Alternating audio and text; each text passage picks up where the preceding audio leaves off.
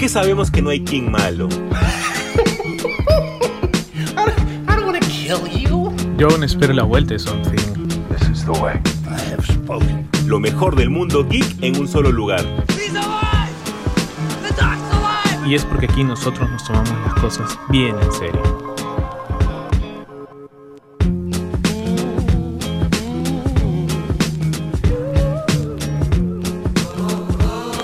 Tal gente? ¿Cómo están? Bienvenidos a un episodio más de Super God Podcast, el podcast definitivo de temática geek y que este capítulo se viste de verde y con un caparazón gigante en la espalda porque el día de hoy vamos a hablar totalmente de las tortugas ninja. Estoy muy emocionado porque tras bambalinas nos están esperando la gente de Ninja House. Así que vamos a hacer el primer bloque súper rápido para poder recibir justamente a nuestros amigos Rafo Magia y Luigi para poder hablar con ellos con todo. Así que José Carlos, mi hermano, ¿cómo estás? ¿Qué tal Jesús? ¿Cómo estamos? ¿Qué tal gente? Bienvenidos siempre a su podcast, ustedes ya saben, con la calidad de siempre. Y sí, pues la verdad es que hoy día, para cerrar la mitad de temporada del podcast, tenemos a unos tremendos invitados ustedes ya saben que yo soy un poco bastante fan de las tortugas y acá pues vamos a tener a dos grandes, ya, ya legendarios, vamos a decirlo así, pues, ¿no? Que es la gente de Ninja House, ¿no? Pero sí, este, semana, bueno, nosotros Jesús y yo no podemos decir mucho, pero la verdad es que, como ustedes ya saben, hemos visto Flash, ¿no? El lunes. Y bueno, me gustó un corte. La vamos a seguir viendo esta próxima semana. Y este, la verdad que vamos a comentar un poquito al final de este primer bloque para que ustedes lleguen a punto porque el martes o miércoles está empezando a distribuir las funciones en nuestro país, ¿no? Así que nada, empezamos con la primera noticia que es, bueno, se reveló, ya creo que con ansias, este, el, un avance de Ahsoka, ¿no? Este, donde la verdad creo que lo único que hace es elevar las expectativas a más no poder, ¿no, Jesús? ¿Qué tal? ¿Qué tal te pareció ese, avance? Bravazo, ¿ah? Me ha parecido bien chévere el avance. De por sí hay, hay, varias cosas de que ya antes hayamos visto, pero esta vez vemos a Sabine con el sable de luz. Esto me, genera emoción sobre todo porque muchas personas decían, ah, Sabine es una Jedi y, todo y todas las cosas por el estilo. Y no, Sabine ya ha usado el sable de luz, o mejor dicho, el Dark Saber, en Rebels. Y es por eso tal vez que yo soy tan dedo al momento de decir que por más que Filoni diga que no es necesario, yo sí digo que es necesario que la gente vea Clone Wars y Rebels para poder realmente saborear bien la serie de Ahsoka. Yo soy partidario de eso. Siento de que las cosas podrían resultar mucho mejor este, si es que la gente ha visto todo esto. Yo sé, a ver, yo sé, es un montón de contenido. Si pueden, vean Rebels. Tienen dos meses para poder verlo y ahí arrancar todo. Bueno, pero es que es una continuación en realidad también, ¿no? O sea, es el Filoniverse, así que si no han visto las cosas de Filoni, eh, tienen tiempo para, ponerse al día, ¿no? Sobre todo por, por lo feeling que sí, muchas personas pueden decir que la primera parte de, Rebels no es tan, vamos a decirlo, llamativa porque es un poco más... Eh, no quiero decir la palabra infantil, pero es un poco más básica. Inicia así, inicia infantil, sí. O sea, ni siquiera, no, es que, no, lo quiero, no quiero usar la categoría de, infantil, pero sí de básica, ¿no? En el sentido de que, bueno, hay una estructura, hay un, hay un problema, hay una misión, vamos a llamarlo así, y, hay un conflicto. Ya está. Los personajes se tienen que conocer, tienen que experimentar, tienen que conocer su background también. Eh, obviamente es muy lenta yo sí creo que la sentí muy lenta, creo que por ahí se podía haber emitido alguna, omitido algunas cosas, pero la verdad que eh, después se pone muy buena, muy bien, no sé por qué ese salto de, vamos a decir, de, no de calidad, sino de, profundidad que le da este, Filoni a, su propio universo, pero la verdad es que cae como anillo al dedo, sobre todo por los conceptos que inaugura y creo que más que nadie, nadie más los ha usado todavía. los inaugura y los cierra él mismo. Filoni es, es, totalmente, es un genio al momento de hacer una buena trama. Este, y es por eso de que tal vez la serie de Ahsoka va a ser tan buena y no va a caer en varias cosas que cayeron, que, series como Obi-Wan o como Boba Fett, ¿no? Eh, que caen en lo reiterativo, en darle vueltas a muchas cosas que ya habíamos visto en el universo de Star Wars o experimentar con cosas nuevas que no tienen nada que ver con el universo. Entonces, tal vez esta serie sí va a tener más corazoncito starwariano, para ponerlo de alguna manera. José Carlos, nos vamos a la otra vereda, básicamente pasándonos a DC ahora, y es que tenemos dos noticias, sobre todo en el mundo animado. Tenemos ya fecha recontra confirmada para la serie My Adventures with Superman, la cual va a ser una serie animada por Adult Swim, la cual se estrena el 6 de julio. Esta al día siguiente, o básicamente en la noche, va a estar ya disponible en HBO Max. El tráiler se ve muy chévere. Yo sé que muchas personas pueden decir, Jesús, ¿qué de novedoso tiene que nuevamente tengamos a un Superman en el Clarín eh, trabajando y teniendo problemas con la doble identidad, ¿no? Pero esta de acá se nota un poco más refresh, ¿no? Se, nota un poco más eh, extraña, no, no extraña malo, sino extraña bueno, porque tiene este sentimiento más juvenil en el hecho en la que Clark no quiere obviamente que lo descubra ni Jimmy Olsen ni Louis Lane, pero está todavía en ese mundo de, ok, estoy en el mundo profesional, ya no estoy en Smallville y quiero mantener esta dualidad. Yo lo que he visto, me ha gustado el tráiler, me ha gustado bastante. Ahora Superman es Jack Quain, el mismo que, el que está en The Voice, por lo cual espero bastante de esta serie. Sí, la verdad que, que se ve fresca. Eh, Creería que no es tan superficial, creo que hay un... Hay un no, no, tampoco es una profundidad, no vamos a entrar a las referencias mitológicas de, Zack Snyder ni nada, pero sí hay un, hay un conflicto de él como personaje, de él como superhéroe, de él como persona. Eh, obviamente en, la, en su etapa juvenil, en donde dice, bueno, ¿cómo es que me voy a desenvolver siendo Clark Kent y siendo pues Superman? ¿no? Eh, que claro, infinidad de autores los hemos visto en los cómics. Bueno, en los cómics no tanto, ¿no? Pero lo hemos visto por ahí, lo hemos visto en, en las series, ya sea Smallville, ya sea este. Ay, no me acuerdo cómo se llama la otra serie. Este, o inclusive en las animaciones antiguas, ¿no? Eh, pero me gustó en la animación, es tipo anime. Eso me, me, me jaló mucho dije, Mm, interesante que estén apostando por este, por este estilo. Por este estilo, y sí, o sea, creo que eh, más que todo, pues también para darle un poco de, background o de, de reconocimiento también a Jimmy Olsen, creo que va a salir ahí también. Entonces, vamos a ver desde qué punto de vista lo, lo, cuentan, ¿no? Me encantaría que sea, por ejemplo, porque la esta es My Adventures with Superman, ¿no? O sea, en el sentido de mis aventuras con Superman, que no se sabe si es las aventuras de Clark Kent con Superman, jugando un poco al, al espejo. O, de sus amigos.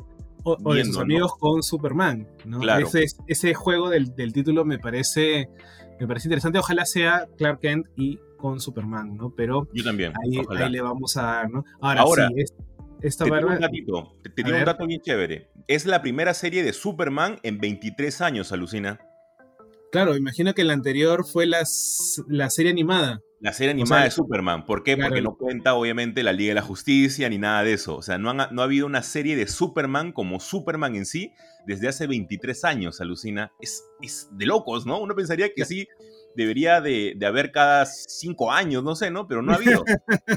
bueno, es que en realidad es un poco difícil también. Siempre lo hemos dicho acá, creo que escribir una historia de Superman interesante que no sea reiterativa o o como decirlo de el alien que puede hacer todo y no lo hace porque hasta cierto punto tiene una, calidad moral pues más alta, eh, es como que a pocas personas creo que les gustaría, ¿no? O sea, salvo fanáticos. Y claro, la etapa de la serie animada que va junto con Batman, eh, en los 90, porque creo que es el 95, 96, creo que son este, hasta el 2000, tienen otra tónica. Y claro, creo que en el, es como, como que muy poca gente vio la de Superman, más todos vimos la de Batman, ¿no? Mm, Entonces ahí la, la, el, punto es, vamos a ver qué nos trae esta serie, ¿no? Yo la verdad que eh, le pongo mi ficha, si Harley Quinn nos gustó, creería que este, esta también tiene una calidad, ¿no? Ahora, El gran problema que yo encuentro ahora con lo que sigue es que también nos soltaron un tráiler de una película, ¿no? Que es parte de este nuevo DC animado que es este Justice League War World, ¿no? Guerra Mundial, en donde al parecer van a ser tres, tres universos, creo. Sí, son tres universos, un universo especie de noir en la que está yendo Superman, un universo tipo este, Westworld a la que está yendo eh, Wonder Woman, en la cual se encuentran con Jonah Hex, y el universo mm, vikingo al cual está yendo eh, Batman, ¿no? Esta película, como dice José Carlos, es Justice League War World, en la cual forma parte del arco argumental Tomorrowverse el cual arranca en el, en el 2020 con Superman eh, Man of Tomorrow. Película y animación que a mí todavía me sigue causando un poco de calambre al ojo. lo que hemos tenido. Ha sido una, etapa muy buena en el team verso, para llamarlo de una manera, este, justamente con, la, con lo que nosotros tenemos como final en el Flashpoint, ¿no? Cuando al final Constantine le dice a Flash, eh, Barry, causa, tú sabes lo que tienes que hacer, así que corre para reiniciar todo esto porque ya le hemos fregado. Todos estamos hasta las patas. Entonces, todo se reinicia y tenemos este nuevo universo que es el Tomorrowverse. Esta película se estrena, obviamente, directa al, Blu-ray o al DVD el 25 de julio, por la cual eh, generalmente ya sale por medios poco, eh, poco fidedignos, más o menos en esa, en esa semana, como para que la puedan ver, ¿no? Este universo, ojo, que si bien es el Tomorrowverse, eh, no entran algunas que se están haciendo eh, a, la, a, la, par, que son Elseworld. Por ejemplo, The Doom That Came to Wotan, que es basado en el, en el, en el cómic de Mike Minola, ese no forma parte de ahí, es como que un Elseworld. La he visto esta semana, muy, pero muy buena. Y José Carlos, para finalizar este podcast, este podcast que hablo yo, el que el, ya, quieres cortar, ya quieres cortar. Estoy cerrando ya todo ya. Estoy emocionado porque realmente ya quiero hablar ya con, con la gente de Ninja House. ¿Qué te pareció de Flash, José Carlos? Sin hacer spoiler, por favor. Honestamente, muy, pero muy rapidita tu crítica y cuánto le pones del 1 al 10. No, la verdad es que es una muy buena película. Eh, claro, muy buena dentro de lo que hemos visto del, DC universo, ya sea expandido o el de Zack Snyder, cualquiera de los dos aplica.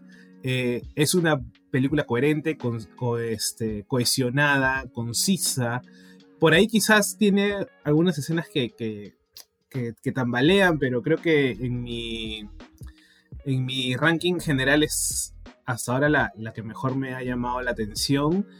Eh, hay una, es, o sea, creo que Ezra Miller actúa muy bien, me sorprendió, la verdad.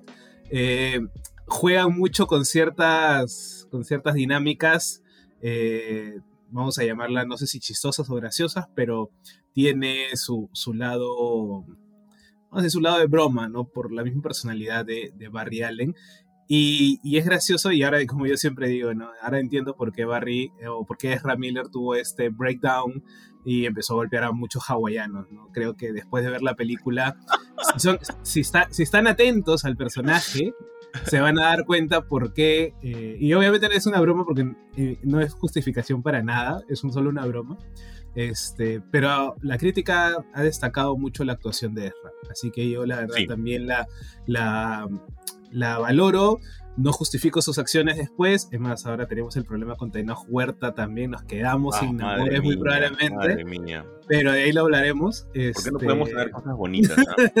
sí, ¿por qué no pueden ser hombres decentes? Dios mío, pero. o sea, brother, nada más es, nada más es que no seas violento, que no tengas conductas inapropiadas. No es mucho pedir. Y encima, no que es el único mutante que tenemos en el, en el, en el UCM, y el único mutante confirmado me, me este, resulta ser un acosador. Pero bueno. Recasteado, recasteado. Recasteado, y recasteado el amor.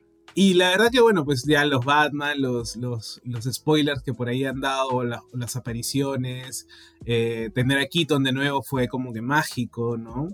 Eh, y por ahí, ya, bueno, si han seguido el podcast de nosotros sabrán pues que se va a confirmar al parecer algo que ya le hemos eh, dicho con anterioridad, ¿no? Yo la verdad que le pongo un, un 9, un 8.59 creo que, que, vale la pena dentro, ojo, ojo, dentro de el universo de DC. No estoy comparando con otra película, nadie me va a decir como que voy a compararlo con este, Across the Spider-Verse, porque no se puede.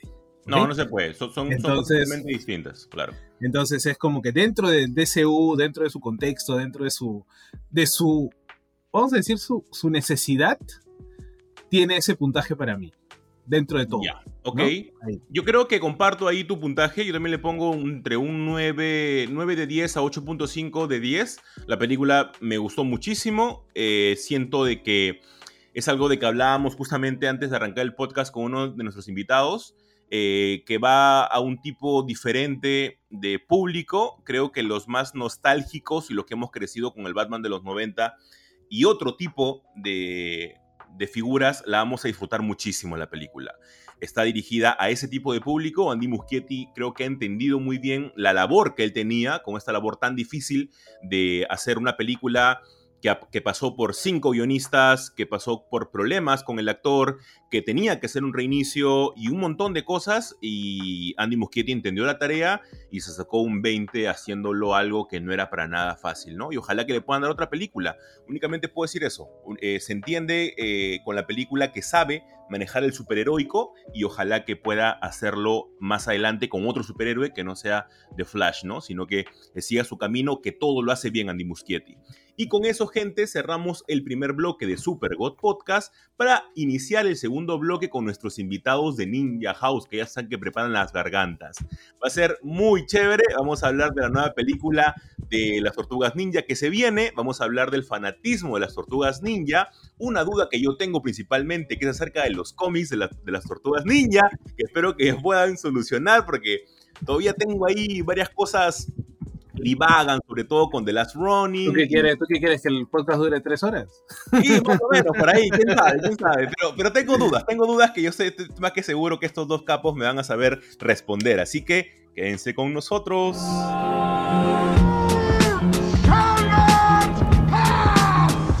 Es que sabemos que no hay King malo. Yo aún espero la vuelta de Something. This is the way. Lo mejor del mundo geek en un solo lugar. Y es porque aquí nosotros nos tomamos las cosas bien en serio.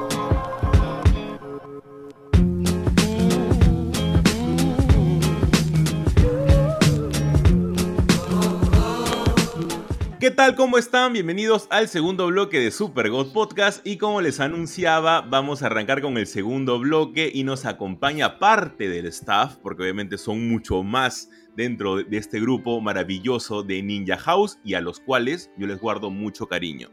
Dentro de este mundo geek hay muy, pocas personas a la cual yo le guardo cariño ahí en mi corazoncito helado y este par es uno de ellos. Me refiero a nada más y nada menos que al señor Rafomagia o Rafomagic para los amigos y al señor Luigi, que son fanaticazos de las tortugas ninja y que tienen obviamente su canal de YouTube, su cuenta de Instagram, de toda vida y por haber acerca de las tortugas en Ninja House. Chicos, ¿cómo están?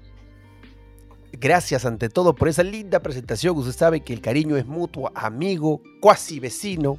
Así que le agradezco mucho por, por toda esta, esta invitación. Luigi y yo estamos contentísimos de estar aquí, pues, en este, eh, en este lugar tan distinguido de la cultura popular en nuestro país. Así que gracias por la invitación.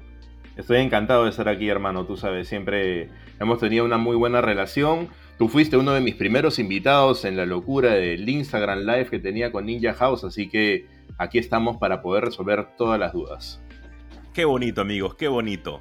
Quiero arrancar con una pregunta porque eh, no sé si es algo generacional. Eh, yo soy niño 90, este, por lo cual no sé si es algo generacional porque era un fandom de mi hermano. Yo con mi hermano nos llevamos 5 a 8 años de diferencia. No, sí, 7 años de diferencia nos llevamos con mi hermano. Mi hermano sí era súper fanático de las tortugas ninja. A mí no me pegó tanto. ¿Ustedes cómo nace ese fanatismo? ¿Qué, es lo primero que ustedes ven y dicen, ah, esta vaina me encanta? No, yo quiero ser fanático de esto. bueno, bueno, aquí como, ah, en mi caso personal, eh, como todo en Perú llega tarde, sabemos que la caricatura animada se publicó, o perdón, vio la luz recién en el 87, entonces aquí a Perú debe haber llegado en el 89, 80 y, casi 89, debe haber llegado por frecuencia latina.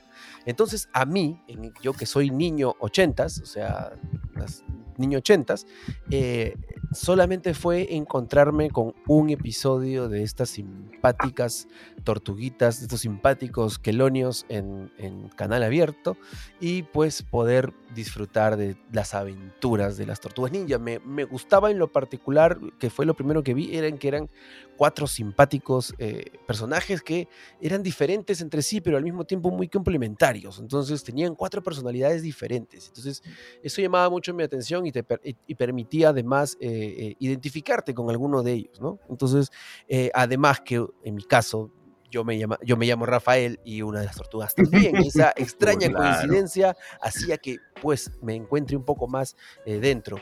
Ya de, de, de, tiempo después, después, después llegó la película y la película que todos vimos, obviamente, el Ninja Rap, etc. Pero tiempo después ya en mi búsqueda ya de coleccionista, de haberme adentrado más en el fandom, pues investigué en los orígenes de todo, ¿no? En los cómics, en todas las primeras, eh, en todas las primeras este, publicaciones que, también hicieron que eh, generaran pues todo este magnífico imperio llamado Tortugas Ninjas.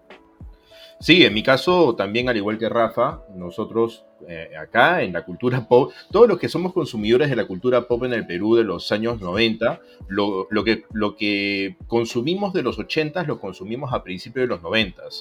Y en el caso de las tortugas ninja era un combo completo, como tú podrás saber. ¿Por qué? Porque no solamente era que tú prendías el televisor, ponías frecuencia latina, que ahora se llama latina, ¿no? Y veías este, los dibujos animados de, de, las tortugas ninja, ¿no? Cartoon. Pero no solamente eso, sino que también al mismo tiempo llegaba acá al Perú la película que fue en 1990. Entonces tenías un ataque tortuguero por todos lados en ese momento. También, obviamente, en en centros comerciales ya se comenzaba a ser bastante popular eh, las figuras de Playmate de las tortugas ninja. Entonces, aparte de eso, venían los álbumes de Navarrete y todo lo demás. Los y, y así, básicamente de esa manera, es en la que a mí con ese super combo de productos de mercadotecnia, eh, me agarraron el cariño de estas, estas cuatro tortugas, ¿no? Y sobre todo algo que entre que nos dábamos y no nos dábamos mucha cuenta, era la diferencia de la diferencia visual que era una representación, una adaptación en el cine de las tortugas en 1990 a como lo veías en el cartoon. Sin embargo, igualito siendo un niño, lo consumías, ¿no? Entonces, este, básicamente desde ahí nació todo, ¿no? Y, una, una, consulta, eh, yo sé, o sea, normalmente en, en el país no hay o no hubo, hasta creo que mm, diría inicios de los 2000, por ahí, eh, que no había una cultura del, coleccionismo en sí.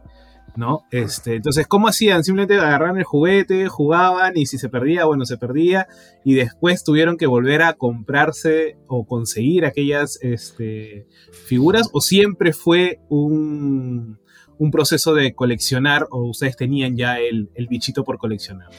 Bueno, la verdad es que no, simplemente fuimos niños que nos regalaron estos juguetes y nos enamoraron. O sea, en mi caso, mi madre me regaló, no podía regalarme todos de porrazo, pero sí me, me, me, me compró mi primera figura y yo quedé estúpido, es, eh, eh, prendado de estas, de estas, figuras, de sus accesorios, de las formas como... de niño me decía la pregunta, ¿no? Oye, pero estas no son las que se parecen, no se parecen para nada a lo que salen en televisión.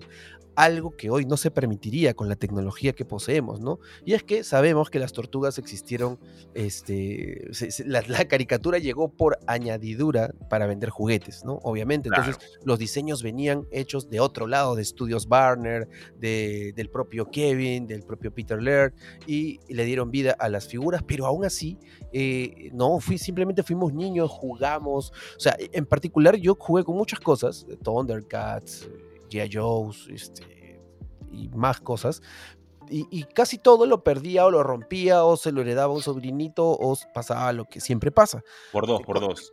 Claro, con, Tortugas Ninja eh, pude atesorar las cuatro. O sea, a ver, no estaban, estaban jugadas, jugadas por un niño en el piso con sus amigos, que hacía los crossovers con Thundercats, que hacía los crossovers con, todo el mundo, claro, correcto. Y las, las teníamos jugadas. Ya tiempo después, cuando tienes that cierto tipo de estabilidad económica, te das cuenta de que eh, quieres recuperar tus tortugas. Primero empieza con el bichito de, oye, quiero recuperar mis tortugas y exhibirlas en, una parte bonita de mi casa.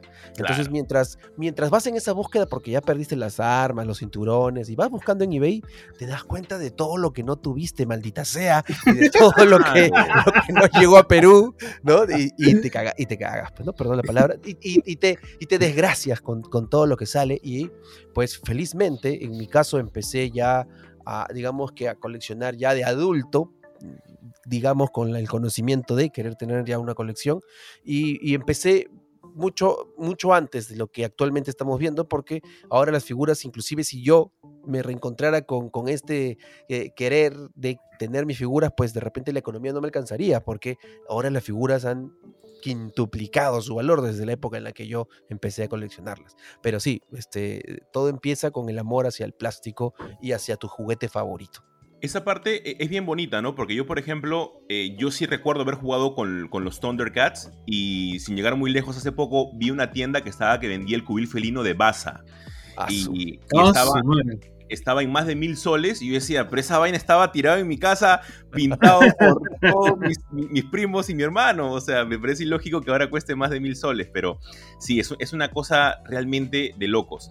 Ahora, les quiero preguntar, chicos, porque quiero entrar a un tema en la que yo me encuentro realmente solo, que es el tema de las películas modernas, pero quiero llegar, este, live action modernas, quiero llegar a esto poquito a poquito. Primero hemos tenido tres películas de las Tortugas Ninja en 1990, 1991 y 1993, ¿verdad? las Tortugas Ninja, El Secreto eh, de Luz y Tortugas Ninjas 3 en el 93. Estas películas, desde el punto de vista de ustedes, separando un poco la nostalgia, ¿le hacen justicia a lo que vieron en la serie animada? ¿Sienten que no tanto, que bajó su nivel en cierto punto, en la 2 o la 3? ¿O lo tienen como que en un pedestal? Ah, esa pregunta está llena de, muchos tipos de respuestas, ¿no?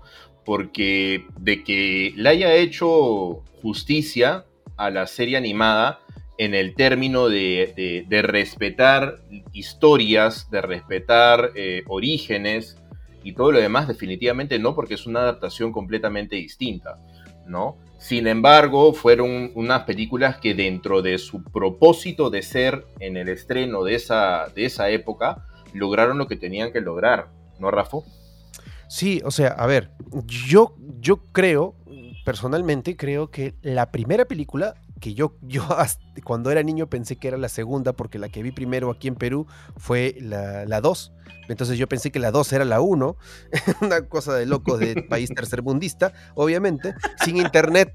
Entonces, este, pero ya analizando, pero ya analizando, eh, te das cuenta de que la película número 1, la película número 1 quiere reflejar bastante la idea, la idea del cómic. Eh, por lo oscuro, eh, por los orígenes mismos, por mm, eh, el enemigo que, muere en la primera entrega. Por las referencias también. Claro, correcto. Hay muchas referencias, entonces te va bien. Y la segunda, más bien, tiene que ver. La segunda tiene que ver más con la caricatura, porque la hicieron menos eh, violenta, no usaban sus armas para, eh, para pelear, sino cosas que se valían del, en el camino, y pues le metieron la música. entonces yo creo que para mí eh, le hace justicia la primera al cómic y la segunda va más con, la, caricatura animada. Y aún así, y, aún así eh, en este momento se dieron cuenta de que podían converger eh, o podían existir dos tortugas ninjas de dos universos diferentes y funcionaban a la perfección al mismo tiempo, o hasta tres, si contamos el éxito de los cómics. Entonces la gente no estaba tan, tan infestada de tortugas que no importa que le dabas otra de otra cosa, con otra, con live action, eh, con otra historia, con otro origen, igualito te los iba a ser un éxito. La película 3 sí considero que mandó todo a tomar, eh, lo mandó todo horrible, lo, no, le hizo justicia a nada porque eh, estaban escalando, haciendo cosas interesantes y si bien es cierto le habían bajado la violencia en la 2, no dejó de ser entretenida. Por Dios, estaba Vanilla Ice en el escenario rapeando con las tortugas, o sea, era comercialmente correcta. Pero en la 3 nosotros nos esperábamos porque ya habían, eh, ya habían pues, eh, mm, eh, digamos que indicios de que iban a viajar en el pasado. Entonces tú te esperas pues este cómic de Mirage cuando se van al Japón feudal y se, se- enfrentan al shogun, se enfrentan pues a, enemigos mutantes de- del pasado. O sea, un broncón que tú te alegras, pero luego ves la película y se enfrentan con cualquier cosa menos con algo que te esperas. Entonces, eh, ya no estaba Jim Henson en, las, en, la- en la- en los mecatrónicos, las figuras, la- las tortugas parecían sapos, el Maestro Splinter parecía un muñeco de peluche, entonces eran ya cosas que ya bajaron el, bajaron digamos el hype ahí con las tortugas en cuanto a, live actions. De hecho, en la película 2 vas a ver una, una referencia muy fuerte a la influencia que tuvo eh, la producción de David Wise, que obviamente es el cartoon de los 80s y 90s que, que consumimos, porque de todas maneras lo que la gente estaba pidiendo ver era un live action con Bebop y Rocksteady. Obviamente esta dupla que es emblemática de toda la serie de Tortugas Ninja. Y, y en ese momento, eh, Kevin Eastman y Peter Laird, los co-creadores de Tortugas Ninjas, dijeron, mira, vamos a aprovechar de que tenemos otro medio de, de difusión, otro medio de expansión de tortugas y lancemos dos, dos, este, dos criaturas nuevas para así también igualito hacer la otra parte del, la otra parte del trabajo sucio que es vendernos más figuras. Entonces sacaron, entonces sacaron a, a Toka y Razar, ¿no? Y que, es- Razar, que son, esta- son, estas, son estas mutaciones ¿no? de, de una tortuga mordedora y un lobo, ¿no? Entonces, eh, con el tiempo, este par de, este par de secuaces también han, se han ubicado en un lugar especial en el cariño de todo tortuguero, ¿no? Sí, es que, es que es difícil, creo yo, jugar un poco con, el, vamos a decir, la, esencia de las tortugas si queremos adaptar el cómic, ¿no? O sea, a ver, lo que Peter Laird y Kevin Eastman eh, simplemente nos dieron, a ver, eran, era un cómic súper violento, en blanco y negro, eh, no le tenían mucha fe ni siquiera a su propia creación, y de la noche a la mañana, pues, como dice en esta... En, esta, en este capítulo de la serie de los juguetes de mi vida, creo algo así. Este, Ajá. De Toy That Made Oh, claro, los juguetes que nos hicieron, este, todo el, el- el boom que simplemente empezó, ni ellos mismos se lo esperaban y subió como la espuma. Y después tenías, pues, este, claro, el cartoon para vender los juguetes, las películas, porque obviamente necesitas una película, y los cómics que seguían manteniendo, pues, su línea, ¿no? Entonces, habían esta, esta idea de, de adaptación es un poco difícil, ¿no? Ahora, ¿ustedes no creen que se, que se llenaron de villanos en la serie animada? Sí, correcto, claro. Pregunta- pregúntale eso a Rafa Magia que está metiéndose en la línea cartoon de, de, Sí, de. NECA. Justo, Sí, justo ah. veía, justo veía el- el- los episodios de, de- de lo- los unboxing de, de Ninja House y yo digo, o sea, creo que ya llega un... Es más, hace poco creo que sacaron el de... El de esta hormiga y... y- y- no, no me acuerdo ahorita cómo... De Anthrax. de Anthrax, sí, y de Anthrax. Scumbag, la cucaracha. Sí, y que salió en un episodio. Ya está, se acabó. Sí. y toma tu juguete, ¿no? Complétalo, ¿no? Correcto. Entonces, o sea, porque claro, al final de cuentas creo que, y creo que es, un, es, es algo que se, se sabe, ¿no? De, de cómo la, la- el dibujo animado en un momento por tener tanto y ser tan repetitivo también decae, ¿no? ya no se aguanta Sí, por claro. sí solo. Y, y claro, yo creo que mucho fue el hecho de meter tanto personaje, ¿no? No sé, Sí. tenía- tenías ahí un, un, un background y un abanico para, para todo, ¿no? ¿Ustedes cómo lo vieron en su momento? ¿Se les, les aburrió tanto, tanto personaje? Bueno, de niño yo quería más, más, más y más, no importaba, ¿no? Yo era fan ahí a muerte, ¿no? Entonces, no, no, mi, digamos que mi sentido crítico no existía y menos para mis consentidos, pues, ¿no? Entonces era como que sí, todo está bien, claro, métele. Entonces, ahora de, ahora de, de ya con, con otro tipo de mirada, ya de coleccionista, o sea, hay algo que reconocer, que si bien es cierto a nivel de historia no funcionó porque trataban de meter a la figura creada, porque primero antes de ser un personaje fue juguete, prácticamente el 90% de lo, de lo que vimos en la serie animada, primero fue juguete, el, el, nivel de esculpido, brother, era arte. Arte, arte. Tú ves un Mockman, tú ves un Scambag, tú ves este Anthrax, y son figuras hechas con amor, ¿me entiendes? Son figuras eh, hechas con mucho cariño y, que luego estas figuras, para que se vendan más, supongo, involucra, involucraran, las involucraran en la caricatura a como caiga, a como les metieran. Ya cuando ya se nota el, el, ya el, el punto más de pique, de caída, es cuando eh, David Wise deja de producir la serie, deja de escribir guiones, ¿no?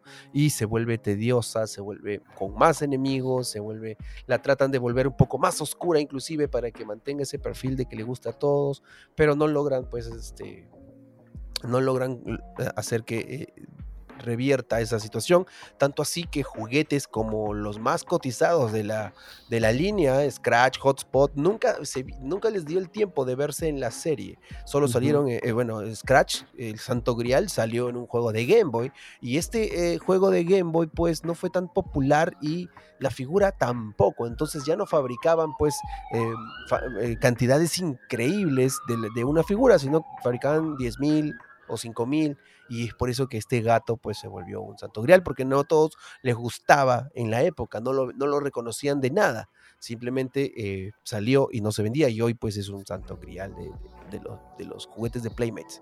Sí, una de las cosas, una de las cosas importantes este, que hay que mencionar es que, por ejemplo, ese, ese declive, por así decirlo, de la serie animada con todo el arsenal de personajes que tuvo en todos esos años de nuestra infancia, si ustedes se dan cuenta, los últimos capítulos de la serie animada cambia ligeramente el diseño de las tortugas y se torna un poquito más oscuro. ¿Por qué sucede esto? Porque en esa misma temporada eh, Saban, o perdón, Marvel estaba lanzando ya con éxito la serie animada de los X-Men, que estaban teniendo mucho éxito a la hora de hablar acerca también de los mutantes, pero contando una historia más, más oscura socialmente, ¿no? Ustedes se acuerdan obviamente de los episodios de los X-Men de la serie animada, ¿no? Entonces, eh, la, el público se está enfocando más en ese momento en el boom de los X-Men de esa serie, entonces dijeron, mira, vamos a tratar de asimilarlo un poquito, ¿no? De simular un poquito esto, pero al final no tuvo éxito y la serie terminó ahí, ¿no? Madre mía, y ahorita, ahorita acabo de ver y son 193 episodios. Sí, son brutales. Sí, sí, y, mira, eh, y, mira eso, ustedes dos que son bien detallistas en eso se van a dar cuenta de que el diseño cambia ligeramente a la hora del antifaz, porque el antifaz, los ojos están más abiertos y puedes ver los, párpados verdes adentro del... ¿No es cierto, Rafa? Claro, de la, bandana, Correcto, todo eso se puede apreciar en esa época, pero sí, son un montón de episodios, duraron muchos años y fue muy exitoso en realidad. Este, Ahora, e, el, intro, el intro es icónico, creo. Pues, Correcto. es, una de las cosas más icónicas en, la, en la televisión de cultura pop mundial. Así es. Sí, eso es una locura. Y justamente el, tema que yo les decía que me siento un poco solo es que cuando yo hablo de las dos, las dos películas live action que tuvieron en el 2014 y en el 2016 con todo el mundo, todos me dicen, ah, esa basura, esa, porquería. Y yo digo, no, a, mí, a mí me gustaron. No, ya.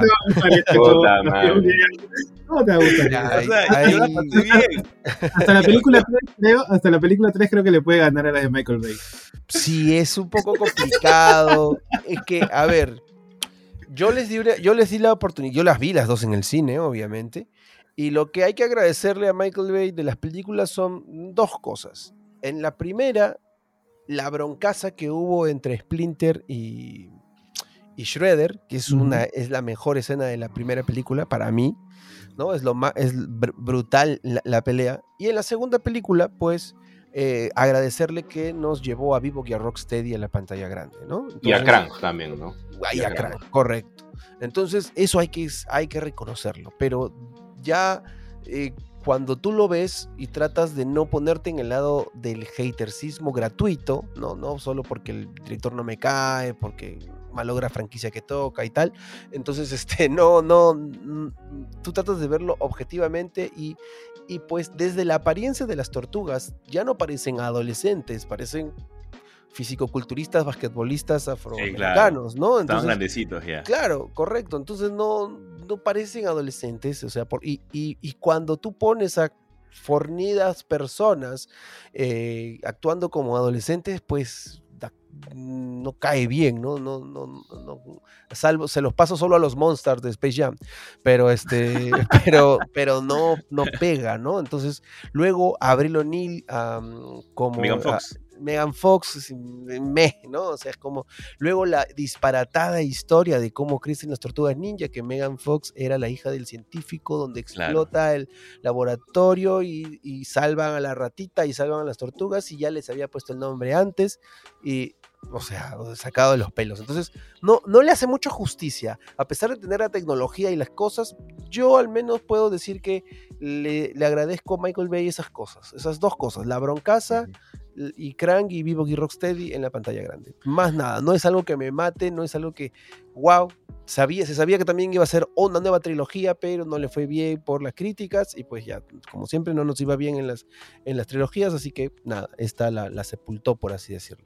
Tú sabes que mi perspectiva de esa película cambió de un momento a otro porque justo cuando yo en, los primeras, eh, eh, durante las primeras semanas que yo me integro a Ninja House hace ya varios, varios años atrás, eh, me reúno con Rafomagia en, su, en el dojo, donde le decimos, donde hacemos todos los videos unboxing de nuestro canal, y veo, veo dos cuadros, o sea, no pósters en la pared, sino cuadros con vidrio, brother, ¿ya? De los pósters de, de Michael Bay, de la primera película y la segunda película. Y yo, ¿te acuerdas, Rafa, que yo agarré y te digo, oye, Rafito, ¿y qué opinas acerca de esta película, no? Como que esperando que me dijera, claro, como esperando que me dijera una mierda, ¿no? Y me dijo, mira, lo que te puedo decir es que como fan de Tortuga Ninja, al menos esto nos demuestra de que las tortugas tienen la, tienen la renovación dentro de su ADN. Siempre va a haber un producto de tortugas ninja de acá a cada, cada dos años, cada un año, cada tres años siempre van a estar dentro del medio de la cultura pop en general. No, no, va a ser, un, no va a ser una, una, franquicia que se queda dormida durante años, ¿no? Porque si bien, si bien estamos hablando de que hay muchas otras franquicias, por ejemplo Thundercats, que se quedaron dormidas durante mucho tiempo. Justamente. Y, quisieron salir de una, de una vez, hasta incluso los Thundercats en las figuras de acción. O sea, parece que tuvieran una maldición ahí adentro, ¿no? Y que no, no, pasan de, pasan de fábrica en fábrica y nunca, nunca terminan, ¿no? En cambio, las tortugas, este, yo diría que hoy en día están más vivas que nunca, ¿no? Y parte, de, parte de eso, eh, querramos o no, este, eh, es Michael Bay, ¿no? Sí, y hay algo muy bonito que me gustaría redondear en esta, en esta pregunta que es muy interesante, y es que eh, casi todas las generaciones, desde los 80s hasta la actualidad, y posiblemente siga existiendo, yo creo que va a ser así, eh, tienen a su tortuga, a su generación propia de tortugas ninja, ¿no? Claro. Entonces, eso, eso, quiere decir que la franquicia está muy viva. Más allá de que te guste o no el resultado, es que hay gente que para ellos sus tortugas son las vintage, ¿no? Las del 87, como Luigi y yo de repente. Pero de repente hay gente que no, que se llegaron a la del 2003 y esa es sus tortugas. Y las siguientes del 2012, las del 2007, las películas. Entonces, cada quien tiene, cada generación tiene sus propias tortugas. Alguien que, que levantó mucho, eh, mucho la franquicia fue las tortugas de Nickelodeon, las del 2012. Entonces, estas, estas figuras, pues, este, eh, eh, perdón, esta, esta, esta línea, esta generación de tortugas ninjas tiene muchos adeptos que ya han pasado ya 10 años, ¿no es cierto? Entonces ya han pasado 10 años de su, estreno, así que esa gente pues creció con estas tortugas. Y todos hablamos el mismo lenguaje de Leonardo, Rafael, Donatello y Miguel Ángel, Destructor, el maestro Splitter, etcétera, etcétera. Entonces es una franquicia totalmente vigente hasta el día de hoy. Sí, que cinco temporadas no se tienen así nomás, ¿no? O sea, esa, esa de Nickelodeon, por ejemplo, que eh, yo hasta yo, yo le he visto, yo que no he visto la serie animada, la del 87, he visto capítulos muy salteados, pero sí he visto más capítulos de la versión del 2012 al 2017. Entonces, eh, ese lado es una locura. Bueno, queda claro que me siento muy solo al gustarme las películas de- producidas Oye, no, por Michael tanto. Bay. Está bien A que mí- te guste. Sí, está bien que me guste. La, la pelea de, de con las tortugas en el edificio a mí me pareció cine. Saco mi cigarrito y para mí fue cine esa escena. Pero, Ok, ok, ok. pero sin bien. duda me siento solo. Aquí le quiero hacer una, una pregunta, porque desde el punto de vista comiquero ha surgido todo un boom, y estoy más que seguro que José Carlos va a estar eh, de acuerdo conmigo, con el cómic The Last Running. Uf, Que papá. ha sido Hermoso, hermoso. Todo un, eh, ¿cómo decirlo? Todo un evento, no tanto en la pantalla de las tortugas ninjas, sino dentro de las páginas, que tal vez ahí yo me siento un poco más familiarizado. En los Eh, orígenes. ¿Cómo llegamos a The Last Running? ¿Qué es lo previo a esto? ¿Es, es un Elseworld? ¿Es dentro de la misma continuidad? ¿Cómo la gente llega preparada? ¿Qué es lo que espera? Y sobre todo, ¿qué es lo que sucede que lo hace tan chévere? Y yo cuando lo leí, no siendo tan fan de las tortugas, dije, ok, esto está muy chévere, quiero saber más. A ver, empe- empecemos porque es una historia que sucede eh, prácticamente eh, hace 30 años. Y es que cuando eh, estaban dibujando en pleno apogeo, Kevin Eastman y Peter Laird eh, pensaron en crear, en que cómo sería el final de las tortugas ninjas, cuando la magia se acabe, cuando ya el, digamos que la tinta no alcance, por así decirlo, cuando no sean suficientes los números para, para continuar, eh, ellos crearon, crearon esta historia para despedirse de su mayor hijo, de su, de su, de su mayor creación. Entonces decidieron empezar a, a bocetear esta historia del final apocalíptico de las tortugas ninjas y cómo les diríamos adiós a esta, a esta gran franquicia en el cómic, porque ellos querían darle el final en el cómic, tanto eh, para que sean su punto de inicio y su punto de final. Entonces, pasó lo que tenía que pasar, salieron todas las películas, fue el auge, decidieron darle pausa, se pelearon por el lanzamiento de la serie live action de Saban, de The Next Mutation, eh, se rompió, se rompió la amistad, se rompió la amistad, ¿no? Kevin, este, Peter Laird siempre quiso a las tortugas que las respeten como él las respetaba, ¿no? Como su hijo. Kevin quería comprarse un tanque con cada, con cada, este, I- Icónica cada foto, entrega, ¿no? Entonces- icónica esa foto. Ent- Entonces no se pusieron de acuerdo, Peter no quería discutir con él y menos por, por eso. Y le dijo, ¿sabes qué? Haz lo que quieras, si tú consideras eso, te vendo mi parte y ya está. Entonces se pelearon durante mucho tiempo, por muchísimo tiempo. Tan es así que en el, eh, se les vuelve a ver juntos, digamos que no solo por compromiso o por un cheque de por medio, sino ya de verdad en una mesa conversando y pintando juntos, y justamente en este documental de Netflix, en The Toy That Made Us, ¿no? Donde el, El final. los, los entrevistan por separado durante todo el documental y al final nos muestran que están pues en, en- en- de nuevo en una mesa dibujando. Y se Ah, encontraban pues, y, y fue muy emotivo, yo lloré como... Yo llorando, llorando fuera- también. ¿ah? por supuesto que teníamos que llorar, los tortugueros lloramos y lloramos como descosidos y pues este ya nos venían preparando para The Last Running.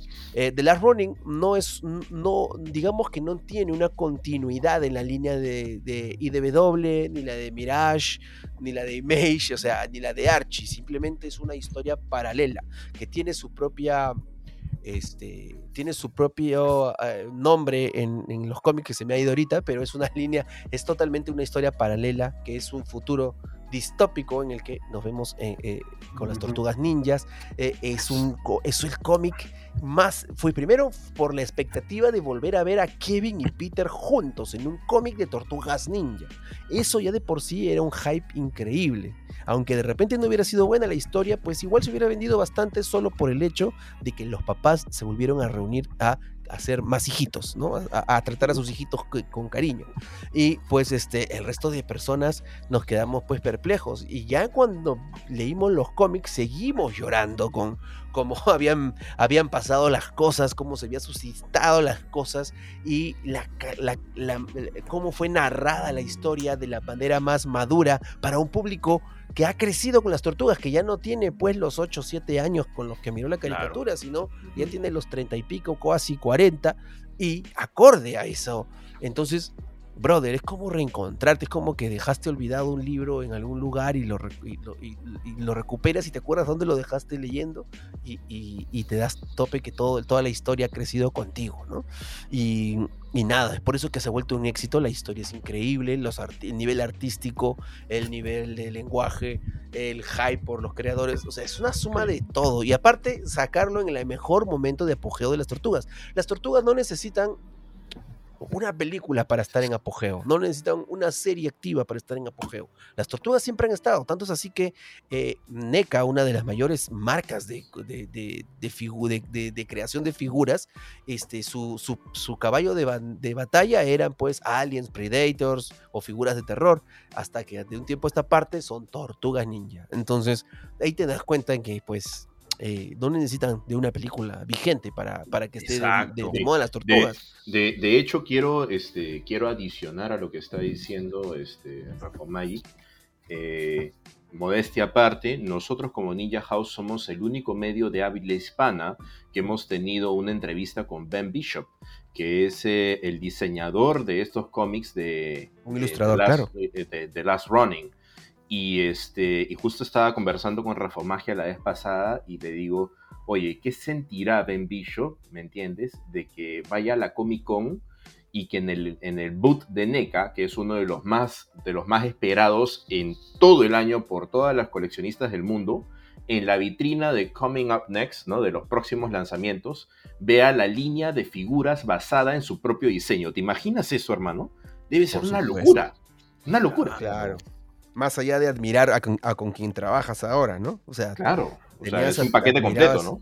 Correcto. Y, y, y, ahora NECA apostó por estas figuras, eh, por las de las running, y son figurones. Y ya nos prometió una larga lista de, de personajes, así que a juntar las, los chivilines. Sí, y justo eh, esa es la única figura, por ejemplo, que yo, que yo me pienso comprar, porque yo no tengo ninguna figura de, de, de las tortugas, justamente porque no, no soy tan fan, pero el cómic me ha gustado un montón y esa es la que le voy a meter. Para las personas que no saben de qué trata el cómic, eh, es muy interesante porque es básicamente Mikey el que continúa. No, ya, es, ya, está, ya haces el spoiler. Ya. No, ya pasó. Ya, pasó tiempo, ya, ya, tienen que saberlo. Ya. tienen que leer, tienen que leer. Tranquilo, tranquilo. Tienen que leerlo. Es básicamente, bueno, uno de los hermanos, el cual todavía está buscando el, eh, la venganza por sus tres hermanos que ya han caído en batalla, justamente porque los ha matado Oroku, ¿verdad? Oroku es el que... El nieto, el nieto de Oroku. El nieto, el nieto el de Oroku, que es Oroku Hiroto, este... Hiroto es el que ha matado a sus hermanos. Es un, es un cómic alucinante. Eh, a mí me ha servido bastante para poder introducirme dentro del mundo de las tortugas. Y miren, qué mejor recomendación que con la gente de Ninja House para que lo puedan, eh, para que lo puedan ahí obtener. Y les va a picar el bichito, sea como sea, como a mí, que necesitan la figura luego de NECA, porque les va a jalar. La Oye, se viene, se viene el videojuego, tipo, tipo. Claro este God of War, así que uh, se no te viene. creo, en serio. Sí, Por sí, supuesto. Un RPG va a ser. Ya, miren, esto de acá nada más como para cerrar el tema de Last Running, porque me parece muy interesante. Para las personas que no quieran spoilers, pueden avanzar tres minutos. ¿Qué, ¿Qué, les parece que sea, que sea Mikey el elegido uh. para que sea The Last Running? Me encantó. Me encantó porque me dice muchas cosas. Me dice que es el hermano al que siempre protegieron porque era el menor. Uh -huh. Claro. Entonces lograron protegerlo. Es el que quedó uh -huh. vivo. Entonces me dice también que es el más fiestero, el más divertido, y él deja atrás todo esa, esa uh -huh. característica que, que, lo, que lo representa para tomar este, cartas en el asunto y, y, y, tomar la venganza, ¿no? Eh, dejar el honor intacto de sus, de su sensei, de sus amigos, de su familia. Entonces es bastante irónico ver cómo alguien, a alguien le desaparece en la alegría, a alguien uh -huh. le desaparece en, el, en la diversión y solamente está lleno de ira y de venganza, pues, ¿no? Entonces... Y de tristeza. Es, es, y, y mucha pena, mucha pena, sí, verdad, claro. muchísima pena. Eh, es raro porque siempre lo hemos visto como el más colorido, ¿no? Claro. Este, eh, el más divertido y todo lo demás. Y yo creo que también este, yo creo que también eso es parte de la vida, ¿no? Si bien la realidad de todo, la realidad de la vida es que siempre vamos a tener problemas y siempre van a haber cosas que nos golpeen, ¿no? Y, cosas, y van a haber momentos en la vida que nos vayan, nos vayan a hacer cambiar o madurar o de repente dejar cosas atrás que a lo mejor de repente nos beneficiaba dejar atrás para poder concentrarnos en, cosas más adelante, ¿no? Capaz me estoy poniendo un poquito filosófico, pero en realidad es parte no, está bien, está bien. ¿no? Entonces, este, yo creo que, yo creo que va por eso. Oye, Jesus, me da mucho gusto de que estés este, adentrándote a, la coleccionismo de tortugas ninja. y este, escúchame, eh, pero vas a coleccionar los, los 45 figuras de Last Running no. que vas a sacar NECA. Ni a balas. No, Eso solo se va a comprar el Last Running nada más. Nada más de Last Running. Es más, Porque... ahorita yo tengo mi, mi, alcancía, mi chanchito que está juntando para comprarme el, el, el tanque de, de, los Thundercats, que todavía la sigo pensando, menos voy a entrar tanto a The Last Running. ¿no? Porque que... también se vienen las, las, de un cuarto también, que son gigantes, claro, así también. De... Uh -huh. No, claro, con, la SNK, con, con, la SNK yo estoy más que feliz. Entonces, ahí, ahí me quedo suficiente porque yo, yo, yo, ya me conozco. Ahorita ando me, que me contengo porque le he agarrado el gustito a los Lego y estoy como que, que, me contengo todavía de no gastar tanto en Lego. Pero me he comprado hoy unos 3, 4 que mi novia todavía no sabe, que los voy a armar esta semana. se, acaba de enterar, se, acaba de enterar, ¿no? Se acaba, se acaba de enterar por el podcast ahorita. Mi amor, por favor, igual estoy ahorrando. Chicos, les, quería preguntar acerca también del mundo de las películas animadas. Acá quiero que los tres, porque José Carlos, como digo, es, es más tortuguero, dos, este, quiero que me respondan dos preguntas. Una, en teoría tenemos una cuarta película eh, que sigue el live action en animada, ¿verdad? Que fue en el año 2007. Siete, correcto. Y, y segunda pregunta, ¿qué esperan de la nueva película eh, Teenage Mutant Ninja Turtles, Mutant Mayhem?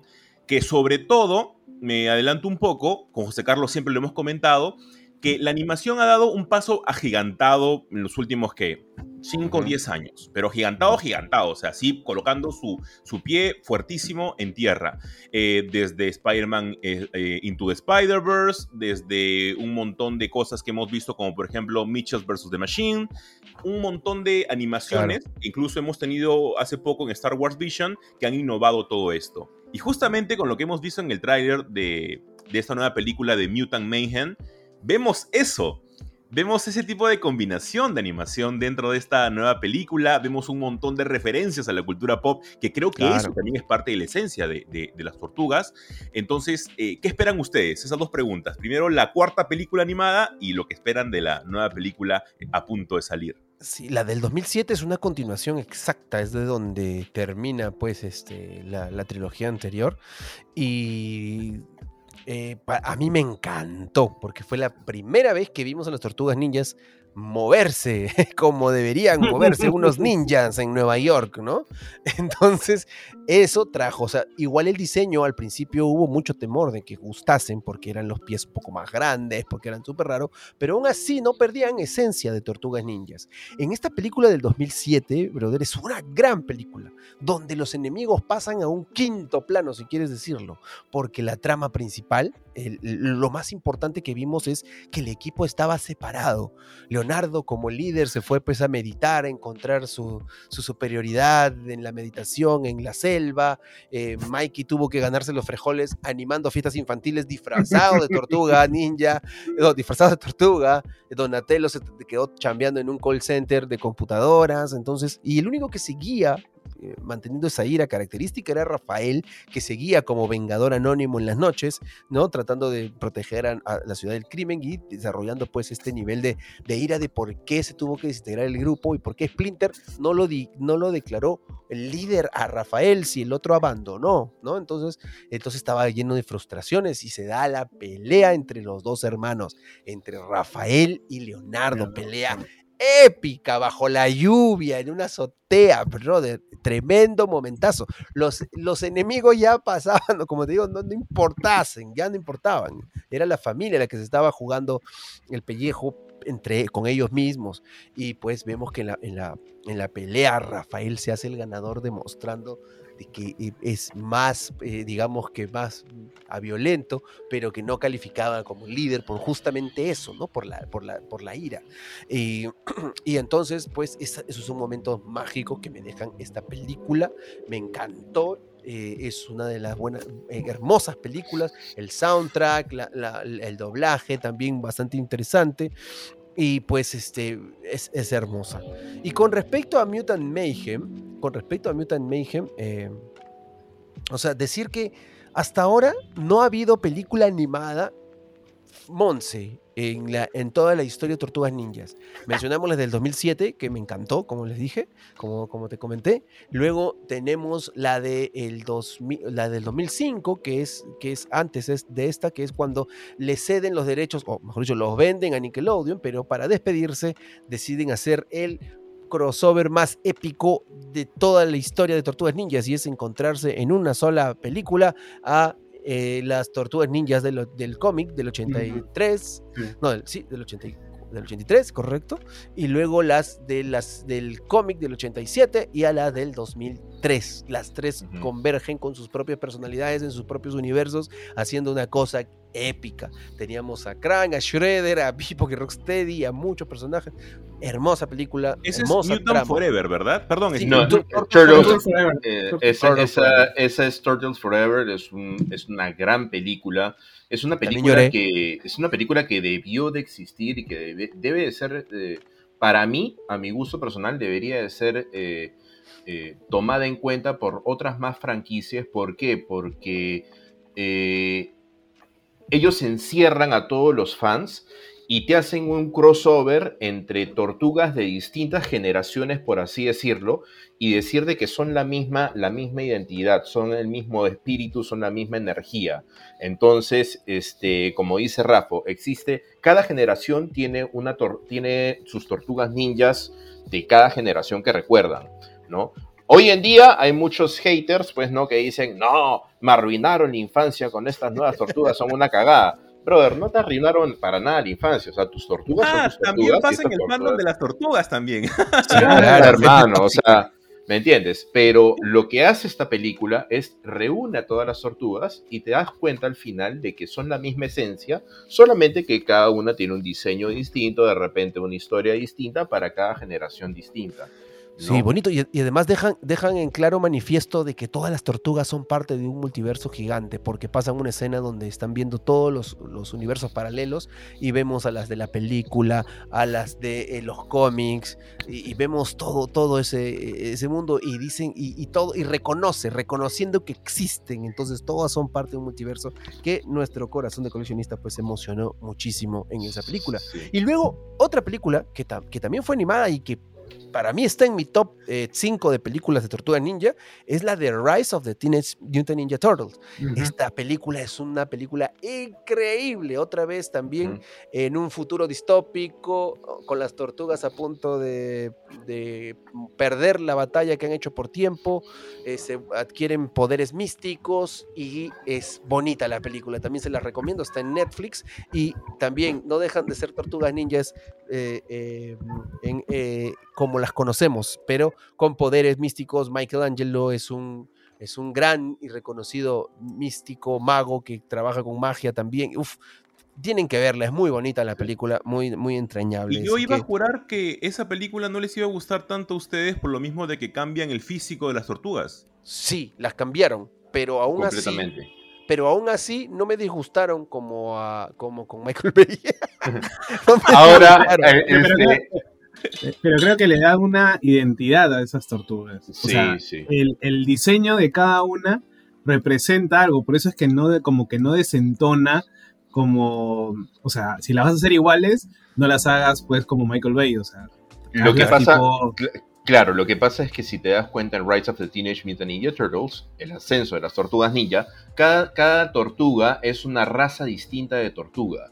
Por eso es que Michelangelo tiene esas manchas rojas, perdón, eh, eh, eh, Leonardo tiene esas manchas rojas en el, en el, rostro y de ahí va la bandana azul. No es que se haya pintado, sino que es, es una tortuga de río, de esas que tienen las manchitas rojas en la cara.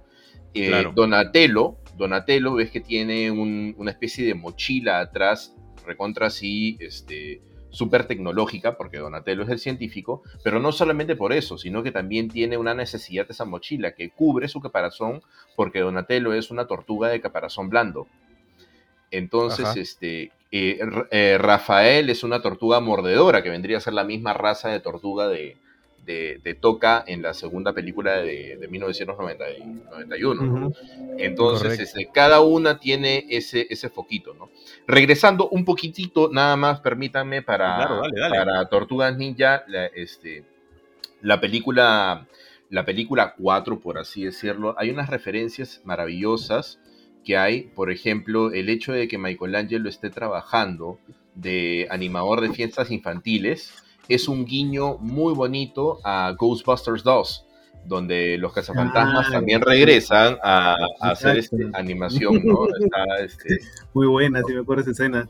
Claro, ¿no? Este, y con respecto a las películas animadas, obviamente Turtles Forever hace la mezcla de todas estas tortugas, hace el crossover de todas estas tortugas.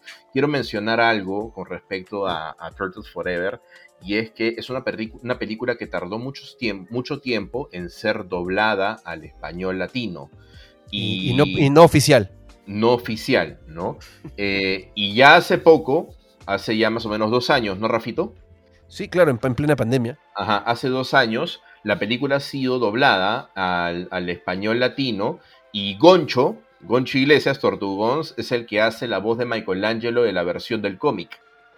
Ah, no Sí, te creo. o sea, Goncho, No, claro. qué bueno. Goncho es una tortuga. Entonces, Se Claro, le cumplió el sueño, se le cumplió el sueño. Claro, ah, o yo sea, no- es- no sabía eso. sí, sí, sí. Sí, sí, sí, nos llena de bastante orgullo, hace un trabajo impecable, porque tú sabes que Goncho es un capo No, en, todo, en todo Es esto. un capo en todo lo que hace, sí. ¿no? Y, este, y quiero mencionar una película que, que- animada, ya que estamos mencionando, una que para mí, yo creo que está en mi top.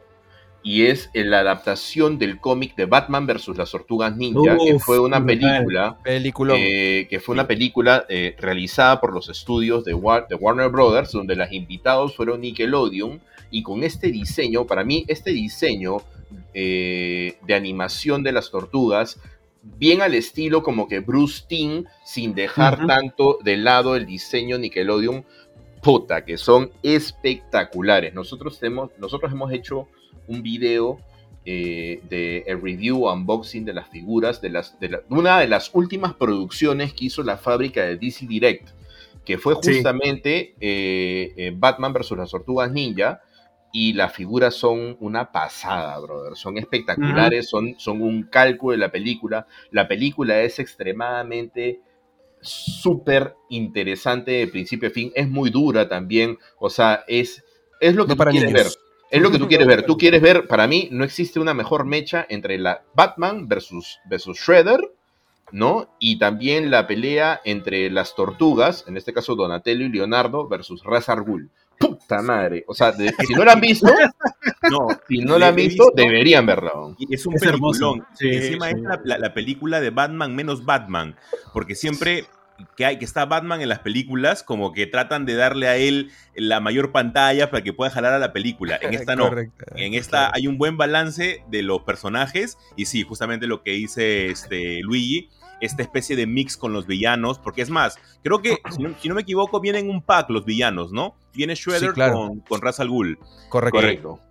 Entonces es bien chévere. Y como dice, los, las figuras que han sacado, sobre todo ese diseño de los ojitos blancos en diferentes, en diferentes formas, para que te puedan dar justamente la emoción de cada uno de ellos, es muy, muy chévere. Hubiera sido paja tener a los villanos de Arkham mutados también, ¿no? Sería- hubiera sido- Uy, claro, bonito. Bueno, y con, y con este background de películas animadas, todas exitosas, algunos con más números que otros, pero que todas nos gustan a, a los, a, a los que somos parte del fandom, eh, apostamos de que esto, esto va a ser eh, una buena película, muy buena película, a pesar de que ya haya gente hater tiran rasgándose las vestiduras porque Abril O'Neill no pues no es no es Megan Fox es cotada este y, y es una persona afroamericana eh, y entonces eh, la inclusión forzada, tratando de tirarse abajo una película, ya sea por el diseño, por las cosas, cuando un verdadero fan recién em, emite su opinión después de ver la película. Obvio. Yo no, yo, a, mí no me gustaban las apariencias de las tortugas de Michael Bay en el tráiler, pero no estuve ahí despotricando en todo foro, en todo Instagram, en todas páginas ahí diciendo que mierda. No, mm. primero vi la película y ya después. No, mentira. Primero vi la película y después, y después creé mi opinión, pero no antes. Entonces, entonces eh, es, aparte está Seth Rogen involucrado gente que ha sacado adelante cosas como eh, The Boys, ¿no? The Preacher. The Preacher, o sea, sacar, además él ha dicho que respeta mucho la franquicia porque le gustan las tortugas ninjas. Imagínate, sacar algo horrible sería dispararse a los pies después de tanto éxito, ¿no? ¿Puede haber la posibilidad? Sí, puede caber la posibilidad, pero como te digo, con todo este background, nadie se atrevería a decir que va a ser, va a ser, que no va a funcionar. Además, está creado para la nueva generación. Es decir, si no conecta contigo el humor, que yo creo que sí va a conectar, eh, pues entiéndelo desde el principio que no está pensada para ti, sino que en un, público más joven. Es ahora la generación nueva de Tortugas Ninjas para los nuevos eh, eh, niños, para las nuevas cosas. Pero yo estoy bastante expectante porque no solamente la han decidido lanzar, o sea, hay un indicio que va a ser un éxito, además de que van a haber más películas y esto no solamente lo va a generar pues eh, el público que asista a verla o los números que logre hacer en taquilla, sino que o sea, no es, no es coincidencia que lancen una película un año antes de los 40 años de las Tortugas Ninja, pues, ¿no? Entonces, posiblemente veamos nueva película, si es que eh, eh, también, o, o, alguna celebración particular. Ya han anunciado que va a haber serie serie de estas, de estas tortugas, o sea, ya no les importa el éxito que tengan en taquillas, sino que lo han vaticinado porque ya tienen luz verde a crear una serie animada a raíz de estas tortugas. Con respecto a la animación, brother, ¿no sientes que es como que, es como que, no, no sé, cuando tú agarras un cómic y lo comienzas a leer y tu imaginación a volar junto con las, con las viñetas que estás viendo, es, como una mezcla de todo eso, este, este, tipo nueva de animación, ¿no? Lo de Spider-Man, el gato con botas, ¿no? Es una especie de un colorido distinto, un 2D, 3D, pero que, que, rinde un poquito homenaje al, al, cómic, al tipo del pintado, al, dibujado. Yo, a mí me gustan, estoy esperando a ver, ya vi el, ya vi el tráiler. Hay cosas que de repente llaman la atención más allá de que, más allá de, de razas representadas y demás, y que me gustaría prestarle bastante atención. Espero eh, poder asistir y hacer que, con nuestro canal, con nuestra inyección de energía al público tortuguero, pues también se quite todo tipo de, barrera mental y vaya a verlo con ojos de tortuguero, de fan, ¿no? Y eso, es, Da la, impresión, da la impresión cuando uno ve este tipo de animación como si fuera también un stop motion, ¿no? Bien más, más este eh, más moderno, ¿no? más dinámico, etcétera, etcétera. La, gente está esperando mucho eh, esta película, no solamente también por la animación, sino recordemos que de nada nos serviría una animación buena o una historia buena si no tenemos a, a buenas voces detrás de esto. O sea, eh, Jackie Chan como Splinter, Ice Cube como Superfly, Giancarlo Espósito como, eh, como Superfly también está ahí, creo. Giancarlo Espósito. Buster Stockman. Buster Stockman. Perdón, como Ice, Cube, Ice Cube hace este Superfly. Claro. Que creo, que creo que va a ser su versión mutada. Ajá, está Post Malone, que es un cantante con bastante éxito ahorita, ¿no? Seth Rogen, Paul Rudd como, como Mondo Gecko, este, John Cena como Rocksteady. Sabes que la gente. Son un montón, son un montón.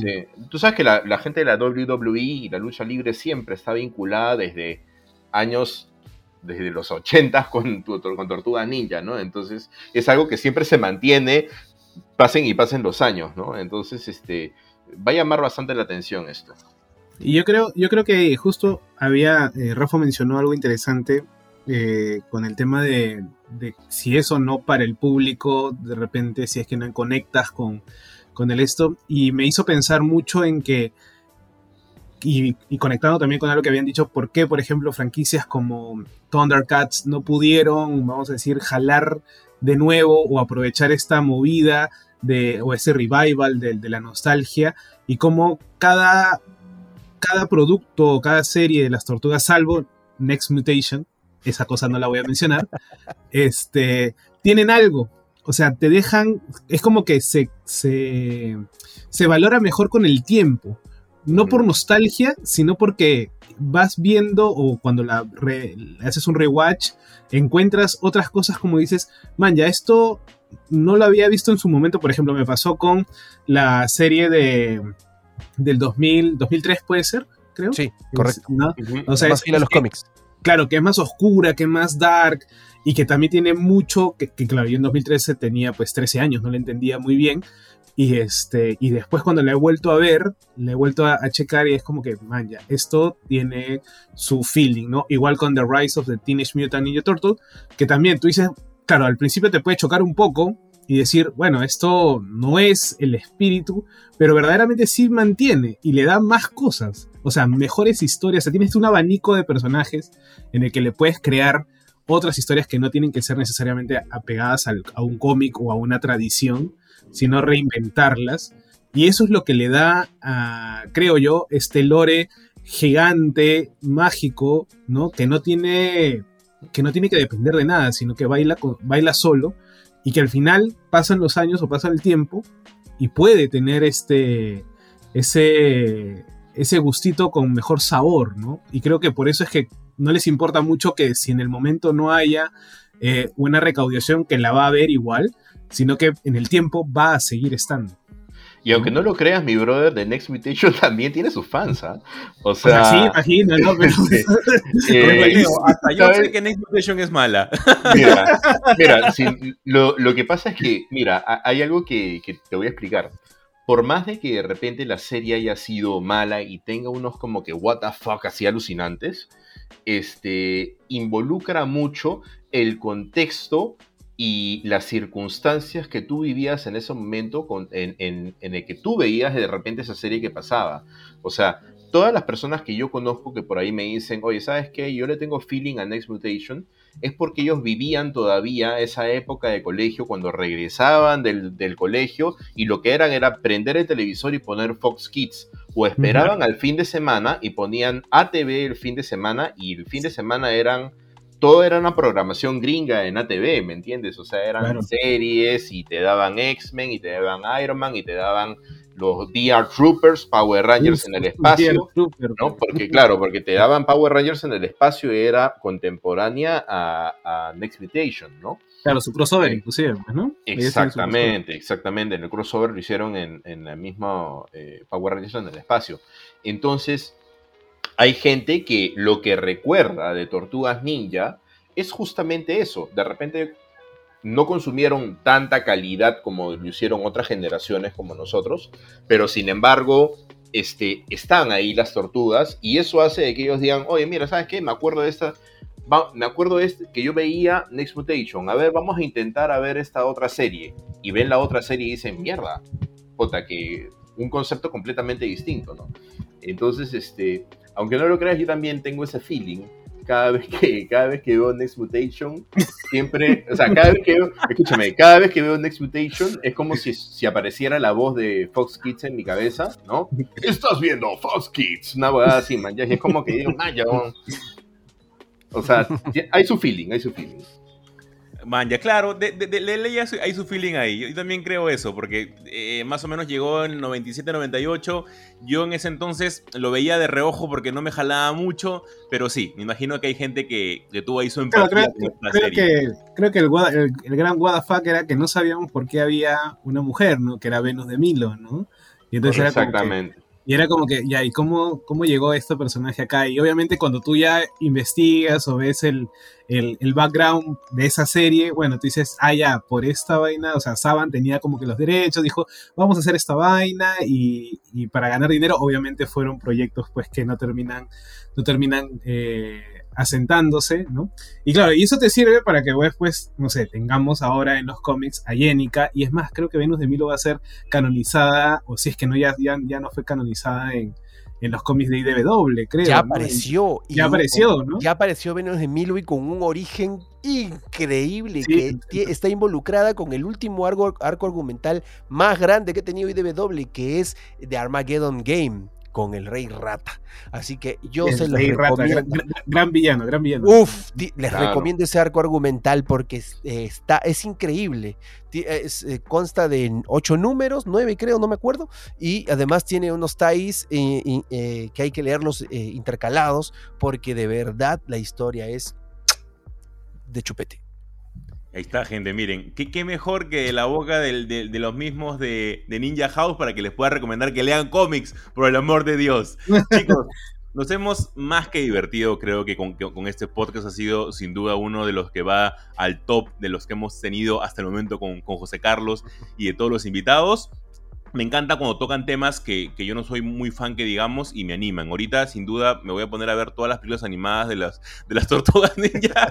Ahí, Todas las series, todas las series animadas, todas las series animadas. Sí, por favor, ah, y, y luego me voy a ver los 190 y tantos episodios de la serie animada y lo voy a molestar sin duda alguna a todos diciendo que esto no tiene sentido. Pero igual, pero igual Sí. va, a ser, va a ser muy, muy divertido. Chicos, Te voy, ¿dónde- te voy a pasar, te voy a pasar la lista de los 48 figuras que va a sacar NECA de Last Running para que también.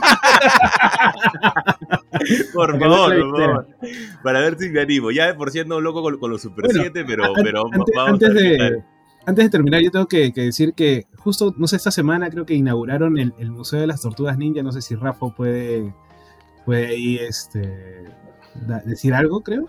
Sí, a ver, los invito cordialmente. Eh, no, en realidad el museo ya ha cumplido dos años y nos vamos para el medio, dos años y medio. Está ubicado en el, en el Mall del Sur y está abierto de 10 de la mañana hasta las 10 de la noche, entrada gratuita en el Mall del Sur de San Juan de Miraflores y van a poder dar un recorrido por todas las líneas, por todas las encarnaciones, por todos, todo lo que tenga que ver con Tortugas Ninja, va, está- ahí tienen su pedacito de historia, su pedacito de coleccionismo, es mi colección allí que con mucho cariño y, y mucho que desprendimiento. que ya no hay espacio en la casa, entonces la pone ahí. ¿no? Ya, ya, ahora, ya desde que de hace dos años ya puedo dormir en cama, porque antes dormía parado.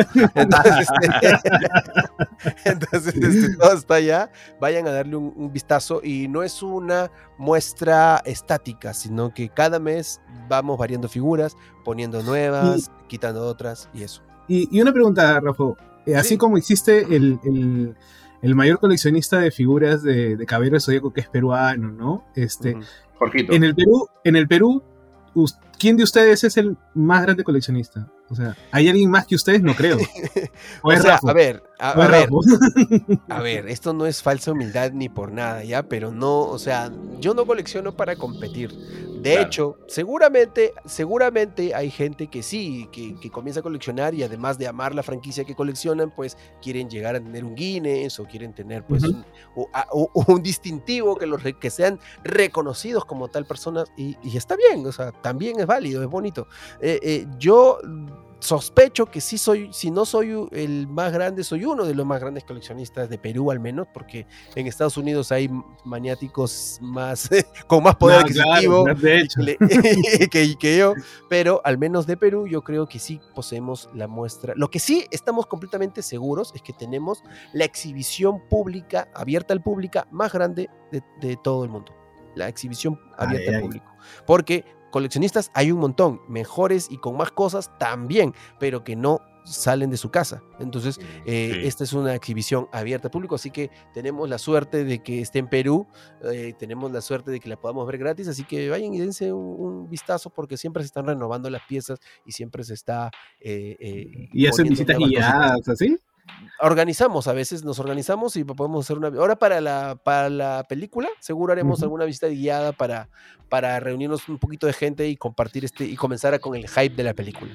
Y ahí Claro, está, claro, para, claro. para qué más, pues gente, vayan ahí al museo, si tienen suerte se encuentran con la gente de Ninja House, se toman su fotito, ¿qué más quieren? Mira, eh, no, no sé, pero el hype está bastante alto ahorita con, con las tortugas ninja. Chicos, ¿dónde los podemos encontrar? Sus redes, por favor, déjenos toda la información. Bueno, eh, nuestro, nuestro, digamos que nuestra fuente donde irradiamos la, ma- la mayor cantidad de contenido siempre va a ser YouTube, de momento al menos, pero eh, no, ahí nos encuentran como en cualquier cualquier red social que se les ocurra. Estamos como arroba Ninja House Show. Ninja House Show, estamos en TikTok, estamos en Instagram, donde también hacemos otro tipo de contenido más, más pequeño, pero lo hacemos con mucho cariño, con más data. Estamos también en TikTok, ahí haciendo payasadas de vez en cuando, este, con Tortugas Ninja. Y pues eh, Twitter también es que el menos usado, el que menos este, éxito ha tenido en Perú, creo. Este, pero sí, ahí estamos siempre compartiendo cosas en todas las redes como arroba Ninja House Show. Visítenla. Eh, contágiense de nosotros, de este espíritu tortuguero, y van a poder ver las cosas un poquito más, con un poquito más de, de, eh, holgura para que les pueda entrar más fácil el, el, gusto y las cosas. Así que vayan a verlo. Sí, bueno, básicamente nuestro canal de YouTube es donde van a poder ver todos los videos, reviews, unboxing de las colecciones que se vienen. Eh, si bien obviamente somos un canal tortuguero, también somos un canal que eh, tenemos mucho conocimiento acerca de la cultura del horror también. Ale Romero es, es, una de nuestras integrantes también y tiene un conocimiento no solamente de la cultura del horror, sino también de pop en general y hemos hecho unboxing de videojuegos, hemos hecho unboxing de, de otras grandes franquicias también. Eh, es eso dentro de nuestro canal de YouTube. En el Instagram también manejamos bastante todo lo que son las noticias de último minuto de las figuras de colección, las noticias acerca de la franquicia en total, eh, las películas que se vienen, las series que se vienen. Tenemos incluso hasta, hasta datos musicales random porque también consideramos de que la cultura pop es cultura pop en general, ochentera, noventera y dos milera. ¿no? Este, eh, tuvimos la oportunidad de haber explotado bastante el Instagram con lo que son las transmisiones en vivo de, del We in the House. Por ahí que de repente se pueda, pueda regresar nuevamente con distintas personalidades, artistas y youtubers internacionales también. Este, donde también estuve invitado Jesus de Nerdgeeks, ahí te acuerdas, uno de mis primeros invitados, lo cual gracias, siempre gracias. puede estar agradecido. Y de ahí otras líneas más, bueno, tenemos el canal de Facebook, tenemos, bueno, la página de Facebook, tenemos este, eh, eh, Twitter, tenemos el TikTok ahora, donde mostramos los avances y anuncios de los próximos videos que tenemos. Y eh, por temporada, generalmente en la temporada de Halloween y Navidad, utilizamos bastante el Twitch, donde organizamos estas fiestas, estos parties, donde invitamos a las personas a que vean distintos películas o episodios junto con nosotros y reaccionen con nosotros, ¿no? Así que estamos con un montón de contenido ahí en Ninja House, mi estimado. Gracias chicos, gracias. En serio, gracias por, por haber venido a, a Super Gods. Desde acá, a, también a nombre de Joseca, les mandamos un fuerte abrazo a la distancia. Ojalá que pronto nos podamos reunir.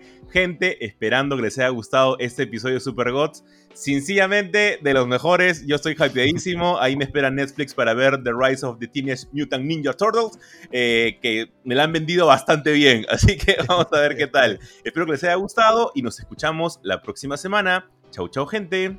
Chao, gracias gente, por la invitación. Nos vemos, cuídense.